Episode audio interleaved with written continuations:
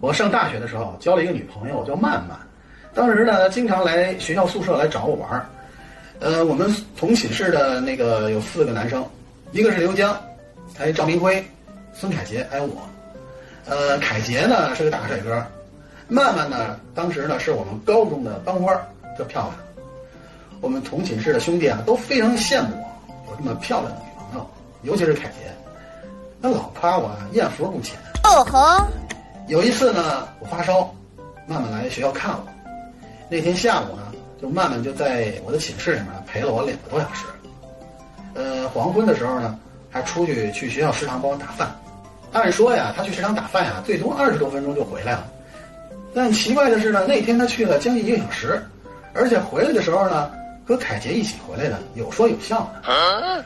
回来以后呢，他和我聊了一会儿，说就得走了。这时候呢，凯杰忙热情的跟我说：“兄弟，你身体不舒服，我帮你送一下曼曼吧。”我当时没多想，就答应。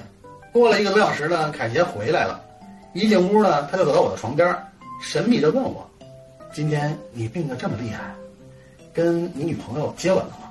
嗯，我迟疑了一下，说：“没有啊，我怕传染给她。怎么了？”